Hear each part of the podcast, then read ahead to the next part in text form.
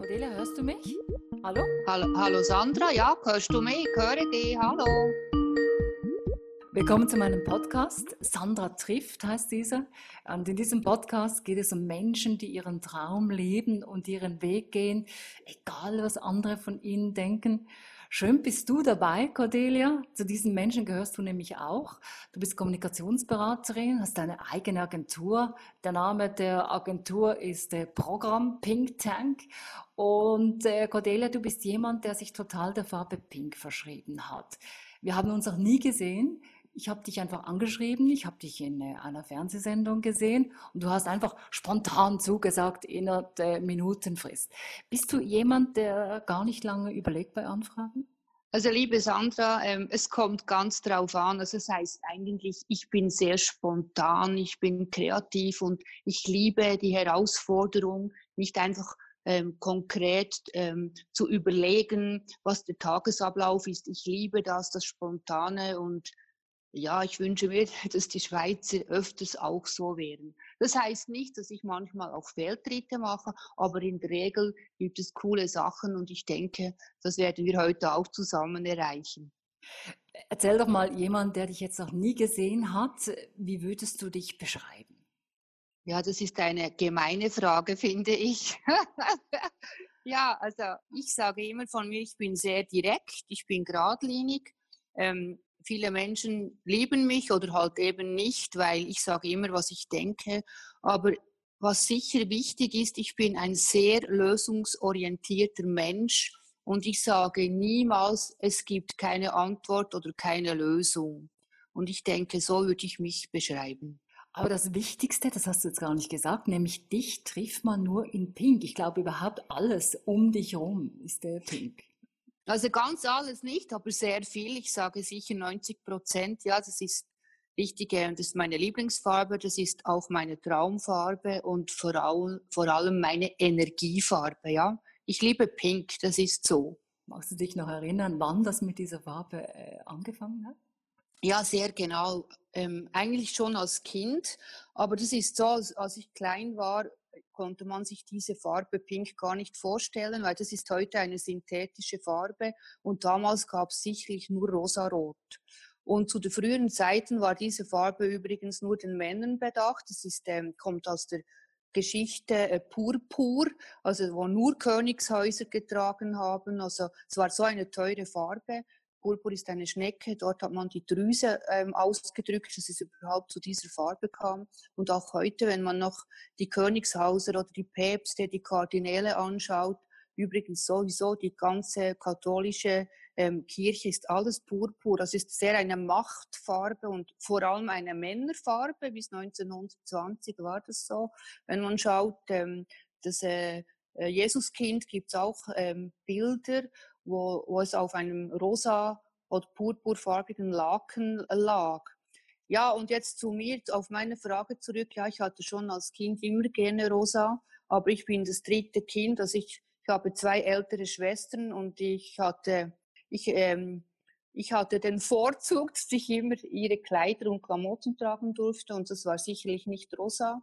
Aber als ich 19 Jahre jung war, war damals ähm, die Farbe Pink und Orange und vor allem Neon, das war gerade der Trend. Und da bin ich richtig aufgesprungen und habe das eigentlich nie vergessen und das sind wirklich immer noch meine Farben. Ja, seit 19 Jahren, ja.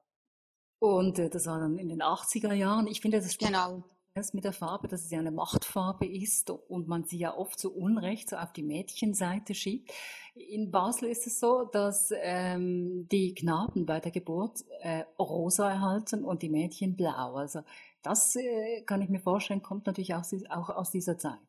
Genau, das ist richtig. Und dann hat man das mal geändert, weil 1920 hat man irgendwie mal gesagt, es braucht eine Arbeitskleidung und stellt vor, die Männer wären alle mit rosa rum, rumgelaufen oder oder haben gearbeitet auf dem Bau. Das wäre unvorstellbar gewesen.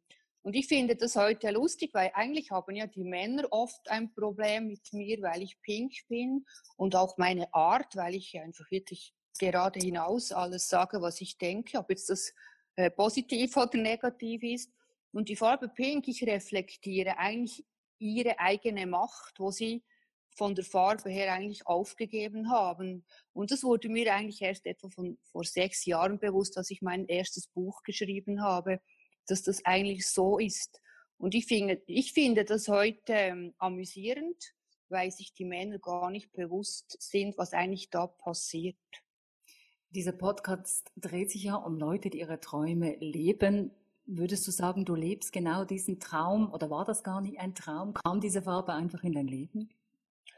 Das kam unbewusst in mein Leben und ähm, ich bin aber aufgesprungen. Ich habe diese Chance, wo ich da erhalten habe, dass es für mich etwas Gutes ist, habe ich einfach genommen, wahrgenommen und es war nie ein Traum, es ist einfach passiert.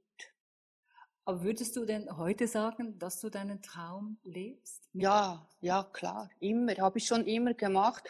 Als junges Mädchen habe ich immer meinen Traum gelebt. Wenn man von Traum sprechen kann. Es war ja mir nie bewusst, ist es ein Traum. Ich denke, ich habe einfach mein Leben gelebt, wo mir wichtig ist. Und auch heute, ich entscheide mich immer für etwas Neues, wenn ich, wenn ich sicher bin, es ist jetzt der Zeitpunkt da, etwas Neues zu tun. Ich bewundere ja Menschen wie dich, die zu etwas stehen, das ihnen wichtig ist oder die etwas verkörpern oder leben, das ihnen wichtig ist.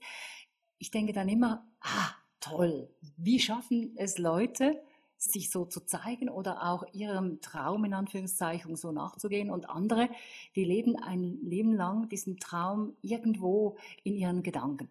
Was ist es bei dir, was dir immer gesagt hat, doch, ich mache das? Weißt du, ich denke, wenn man sich oft überlegt, was man noch tun könnte in Zukunft, dann ist es immer eine Wunschvorstellung. Und ich habe es einfach immer gemacht ohne zu überlegen. Wenn ich jemand gefragt hätte, soll ich meine Haarfarbe äh, pink wählen, hätte ja, alle hätten gesagt, spinnst du eigentlich, kannst doch nicht tun. Ich tue es einfach. Das heißt aber nicht, dass ich ab und zu auf die Schnauze falle, in meinem Dialekt, Jargo-Wort. Aber das braucht es, genau das umzufallen, damit man wieder aufstehen kann. Das braucht Wenn du dein Leben lang immer immer träumst von was du noch könntest und, und, und, dann machst du es nie. Einfach machen. Ich überlege mir das nicht. Manchmal, wenn ich dann einen Fehltritt gemacht habe, habe ich schon gedacht, mein Gott, da hast du nicht lange überlegt. Aber ich sage mir immer zum Glück, weil heute wäre ich niemals da, wenn ich das nie getan hätte. Da gibt es ja auch x Ratgeber, wo wir aufgefordert werden, einfach zu machen. Trotzdem, ich merke ja das an mir selber, das fällt mir nicht immer so leicht. Weißt du, wenn du andere fragst, die haben immer ihre eigene Meinung, die haben ihre eigene Geschichte. Wie wollen sie denn wissen, was für dich gut ist? Auch die Ratgeber, die können dir zwar Inspirationen geben, aber was für dich gut ist, das weißt du nur selber. Und ich denke, ähm, die Inspiration ist doch das Wichtigste im Leben. Was kann mir die Inspiration zeigen, was ich dann tun soll? Und zwar aus dem inneren eigenen und nicht was andere sagen. Auch jetzt während der ganzen Krise, mein Gott, was da alles erzählt worden ist.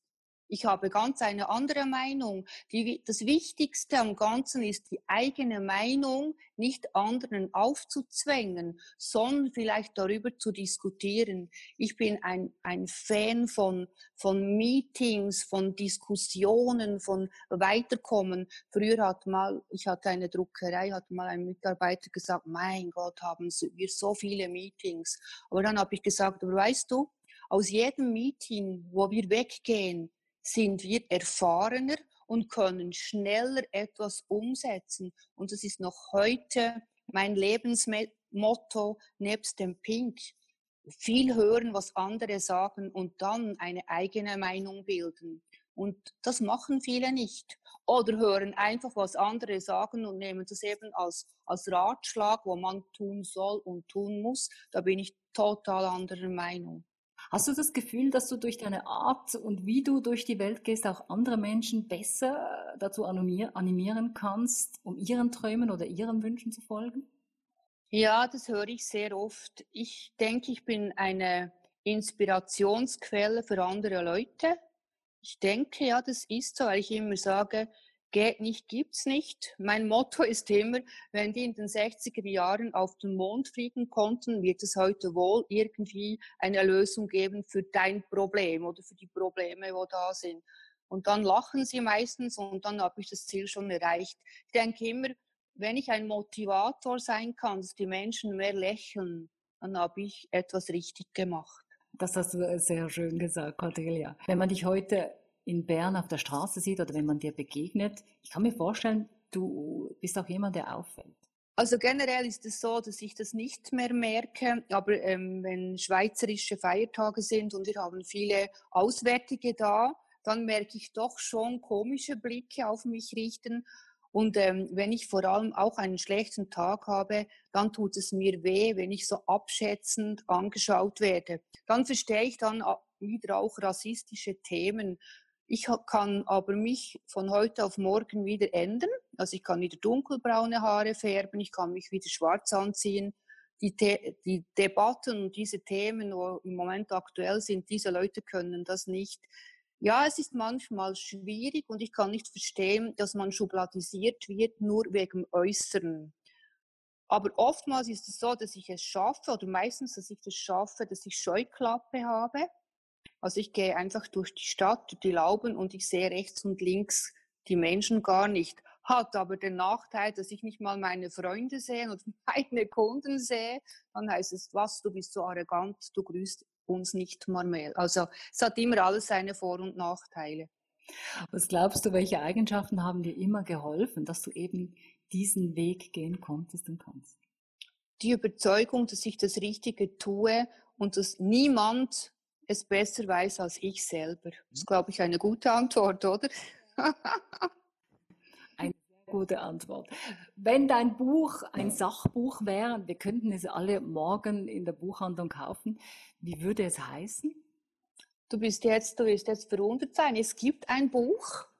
Ich, ich suche gerade einen Verlag und das heißt ich, ich bin zwar nicht sicher, ob der Titel noch stimmt nach der Corona-Krise, aber im Moment heißt es, warum Männer mit Lego spielen und Frauen ebenso. Und die Thematik ist Playful Work.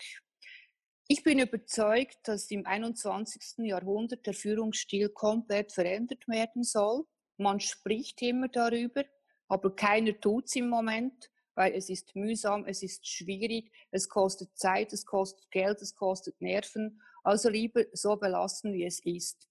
Aber der Jugend sei Dank müssen Generationen wie ich es bin, also ich tue es ja, aber mein, meistens meine mitaltrigen Menschen nicht, wir müssen, wir müssen das System verändern.